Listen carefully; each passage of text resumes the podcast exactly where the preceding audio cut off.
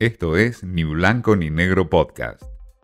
Mensaje directo a entrevistas, un espacio para dialogar con Martín Di Natale. Agustín Salvia, director del Observatorio de la Deuda Social de la UCA, siempre hablar de pobreza es eh, inevitable en la Argentina que vivimos. Agustín, eh, ustedes desde los trabajos que hacen, que eh, obviamente se percibe nivel de pobreza que excede más del 40%, que hoy eh, hay una situación muy grave en la Argentina en términos también de inseguridad alimentaria.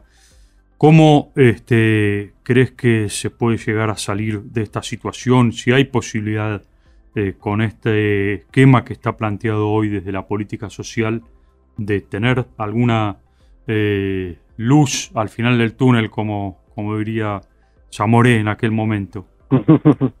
y que no sea el, tren que se nos viene encima, ¿no? Exactamente, sí.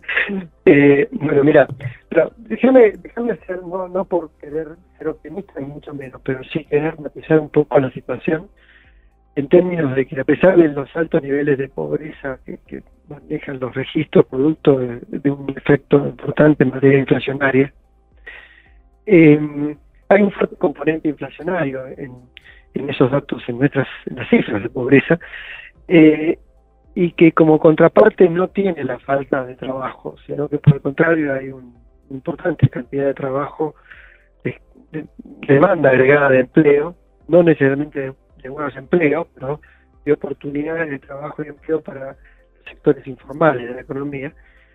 Y la propia inflación ha ayudado a eso es una situación que efectivamente tiende a ser un círculo vicioso, pero que, que ha, contenido bastante los problemas eh, sociales, es decir, que a pesar de los altos niveles de inflación, la pobreza no ha crecido más justamente porque los hogares han podido generar más trabajo o autogenerarse trabajo o porque también ha habido sectores industriales o de la construcción que han mantenido un nivel de demanda de empleo o de servicios que por otra parte los programas sociales han seguido estando activos, muy activos, en transferirle a los sectores más pobres, produciendo también un piso de ingresos que también cubre o ha permitido cubrir parte de eh, la canasta alimentaria.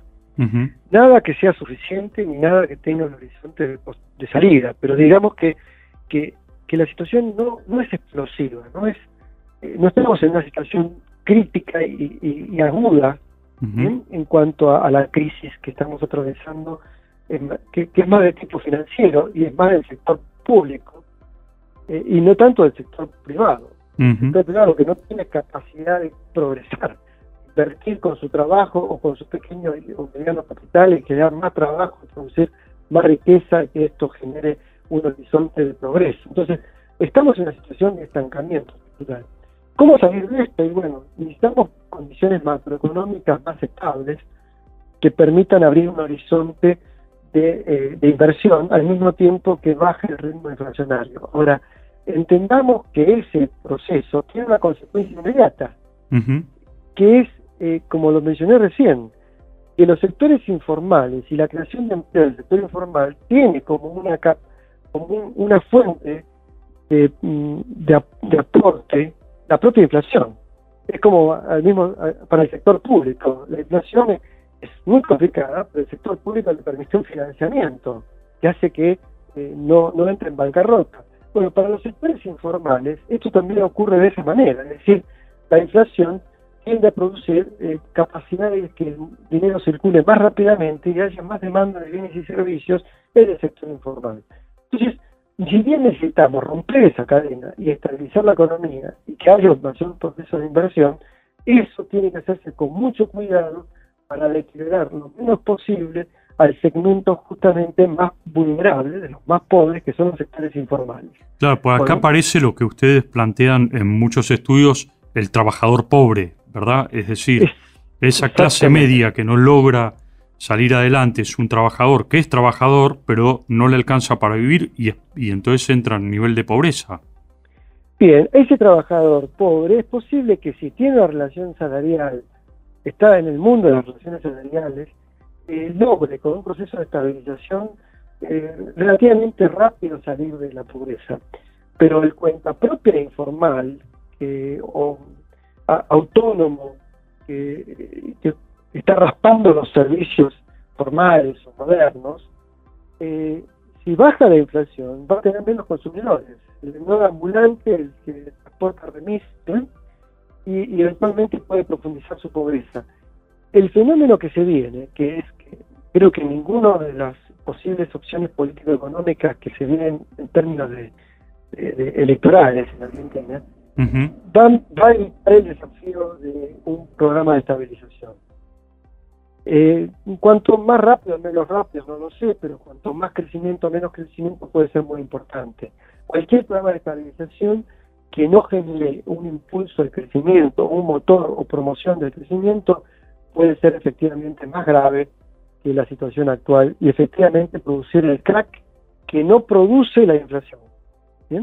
Es decir, parar de golpe la inflación eh, y producir programas de ajuste que golpeen fundamentalmente al sector informal o a la pequeña y mediana empresa, eh, va a producir más desempleo, más pobreza, y ahí sí no hay, y eventualmente su empleo, o, eh, ya no trabajador pobre, sino el trabajador desocupado, lo cual pone en riesgo la cohesión social. Em, el proceso hacia adelante es, conocido, necesitamos estabilizar, bajar la inflación, pero hacerlo manteniendo un nivel de crecimiento eh, y que al mismo tiempo el sector informal pueda eh, autofinanciarse eh, esa etapa de transición. Autofinanciarse quedando su propio trabajo, ¿no? Agustín Salvia nos habla de estos nuevos pobres o nuevos trabajadores pobres en la Argentina, es decir, aquellos trabajadores que este, tienen un ingreso pero siguen siendo pobres. Un círculo vicioso que hay en la Argentina, niveles de pobreza que no se pueden salir. Habla de que no hay una situación explosiva, pero que estamos en una grave situación social. Esto fue Ni Blanco ni Negro Podcast.